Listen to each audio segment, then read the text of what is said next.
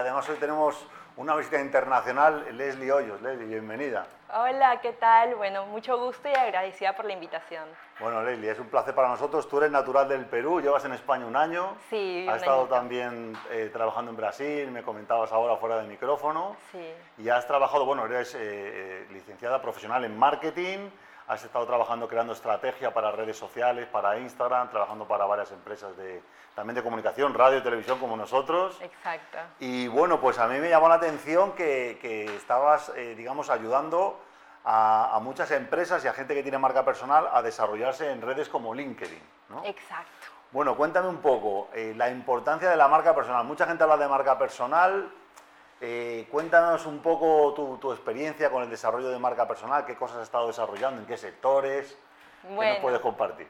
A ver, netamente eh, en, enfocada mi marca, la marca, la marca personal dentro del sector inmobiliario, dentro de, los, Okay. de las startups, dentro de negocios, para emprendedores también, entonces, y para gente que está en- dentro del rubro de tecnología. Ok, Entonces, definitivamente eh, la marca personal es la huella digital.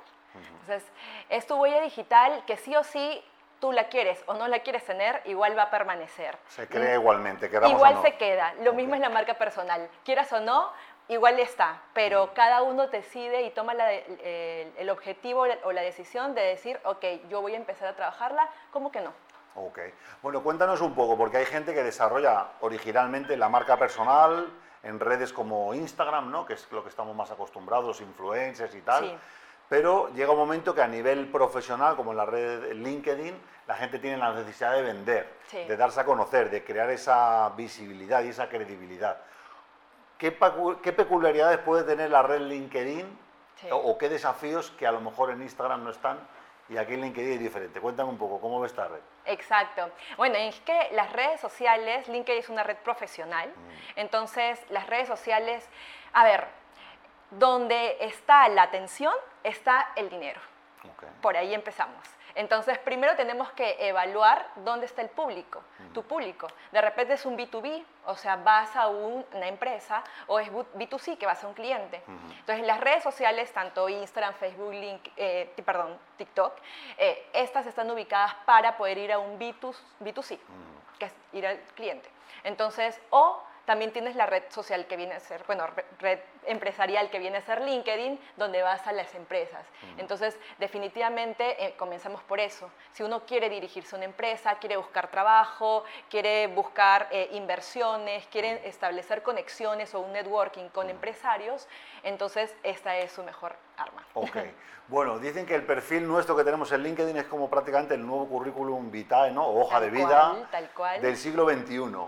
¿Cuáles son las cosas que tú te encuentras cuando ves un, un perfil de LinkedIn que dices, madre mía, ¿no? Porque, por ejemplo, nosotros aquí vemos el tuyo y está, bueno, con una foto súper potente, en la foto principal mirando a la cámara, señalando con el dedo, con un moto, ¿no? Con un lema, como dirían los americanos, vende por cuatro con tu marca personal.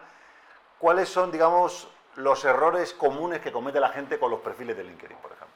Uf, ay, a ver, errores comunes, de repente todo el tiempo estar, eh, bueno, en primer lugar, tenemos que estar conectados con las personas, entonces no trabajar de forma aislada, es un primer error. Entonces uno dice, no, es que yo, yo, yo, y en qué momento existe la conexión con otras personas, eh, Ok. etiquetar o establecer la conversación. Entonces esto es muy importante y es un punto también por el que estoy aquí, Vale. porque fue donde yo empecé a, a establecer una conversación contigo y de esa forma podemos relacionarnos. Entonces, LinkedIn nos ayuda a eso. Ahora, otro punto, la foto de perfil, que es importante y valiosa. Eh, la foto de portada, el texto, cómo te vas a presentar, es su, como tú mencionas, es tu primera cara. Entonces, ¿cómo quieres representarlo a través de manera digital? ¿Cómo- Cuéntame, por ejemplo, ¿cómo debe ser una foto de perfil? bueno, a ver, una foto de perfil a veces En, uno... En LinkedIn, ¿no? Que se supone Claro. que a lo mejor llega la persona que te va a contratar de recursos humanos y, bueno, ¿cómo debe ser esa foto? Claro, en primer lugar yo les recomiendo desde la parte audiovisual, bueno, visualmente, vamos, eh, más que todo la iluminación tiene que ser frontal.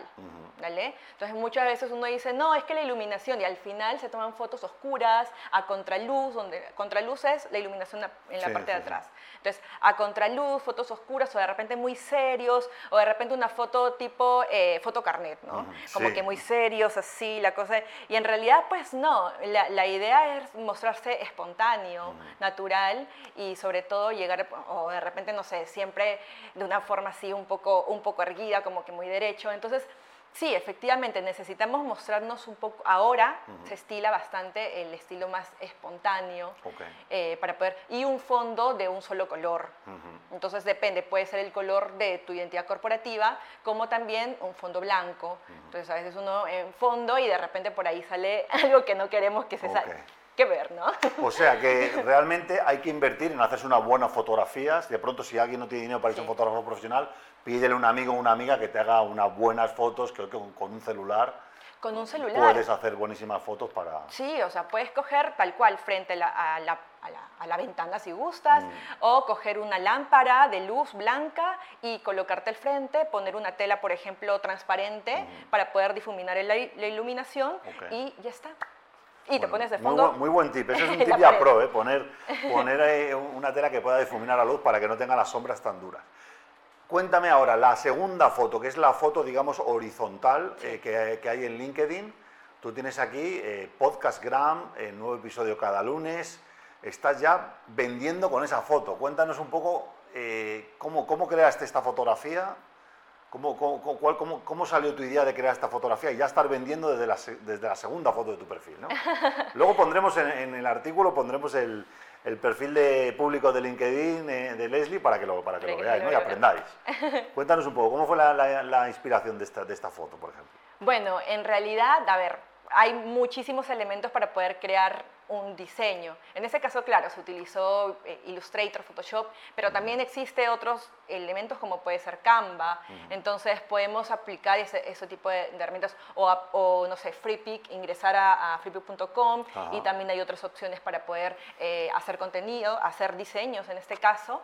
Entonces, desde el lado de ahí dije, bueno, voy a eh, hacer que pueda conectarse tanto a ver, la gente que está mirando con el contenido que voy a estar trasladando. Entonces, en ese caso también hago contenido eh, en podcast, eh, a través de Spotify o a través de YouTube. Entonces, de esta forma yo no le estoy directamente, o sea, es una venta muy indirecta, porque les estoy diciendo, oye, sígueme si quieres más contenido gratis, ingresa a Podcastgram y accede a él.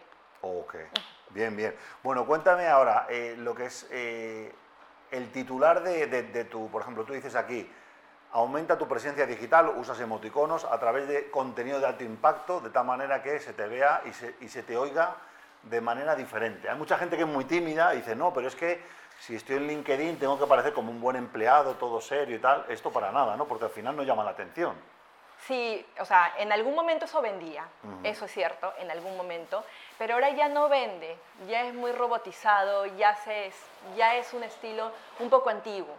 Entonces, si bien es cierto, hasta la misma televisión, en algún, bueno, yo he trabajado dentro de la televisión y en algún momento también se estilaba un poco las cosas de, de, una forma bastante estricta en cuanto a la forma de ser, pero ahora ya tratan de, de, utilizar un poco más la manera espontánea para poder llegar. Pero ojo, esto depende mucho del público hacia donde vamos, vuelvo a repetir. Entonces, una espontaneidad eh, de forma formal está bien, pero si es que tú no quieres, tú quieres llegar, depende a, quién quieres llegar. Entonces, según ello, tienes que establecer también redactar o utilizar emoticonos, pero no abundantes, por ejemplo, porque ahí ya se pierde el tema de... Em, no solamente, o sea, un, buen contacto porque puede decir, ah, pues, ¿por qué tantos emoticonos? ¿no? De repente no es tan profesional. O sea, que un poco la invitación es como no tener miedo a romper las reglas, por lo que veo, ¿no? Sí, no tener miedo a romper las reglas, pero siempre siguiendo los límites. Hay una eh, delgada línea. Que podemos meter la pata, ¿no? Porque estamos en redes, tenemos mucha visibilidad y bueno. Exacto. Si a lo mejor nos pasamos hablando a lo mejor de un tema político, tal, que sea controversial, puede ser que sea en nuestro contra, tengamos impacto, pero que la gente lo vea ahí negativamente, o aparezcan los trolls, o qué pasa, ¿eh? en LinkedIn también pasa este tipo de cosas, no solo en Twitter, sino que también... Eh, bueno, más cosas. El tema de la... Sí, sí, sí déjame, déjame. Como, también dependiendo, yo le llamo de un Star Effects o un arquetipo de marca. Ok. ¿ya? Un arquetipo de marca es, por ejemplo, uno tiene que identificar qué arquetipo es. Entonces existe un arquetipo principal y un arquetipo secundario. Ok. Entonces, eh, por ejemplo, desde mi lado soy un arquetipo eh, sabio y a, la, y a la par también un arquetipo héroe. Entonces, depende del arquetipo, tú vas a también eh, trabajar tu comunicación, vas a trabajar cómo vas a llegar a las personas. No quiere decir que sabio es como que, wow, que eres lo máximo. No, es decir, cómo vas a comunicarte. O sea, un sabio, por ejemplo, es una persona que, es, eh, que está educando. Que siempre te trae los últimos tips, que siempre te está contando los secretos, ¿no? Claro, Como- que tú también lo eres y que estoy segura que las personas que han estado por acá también lo son. Ok. Entonces, pero adicional vas a eh, trabajarlo con un arquetipo secundario que puede ser hasta hay sabios bufones. Entonces, Ok. un arquetipo secundario puede ser un sabio inteligente, pero es un chistoso y te matas de la risa y todo ello. Ya, genial. Sabio bufón. Vale, vale, o sea, combinar los arquetipos, muy interesante. Sí.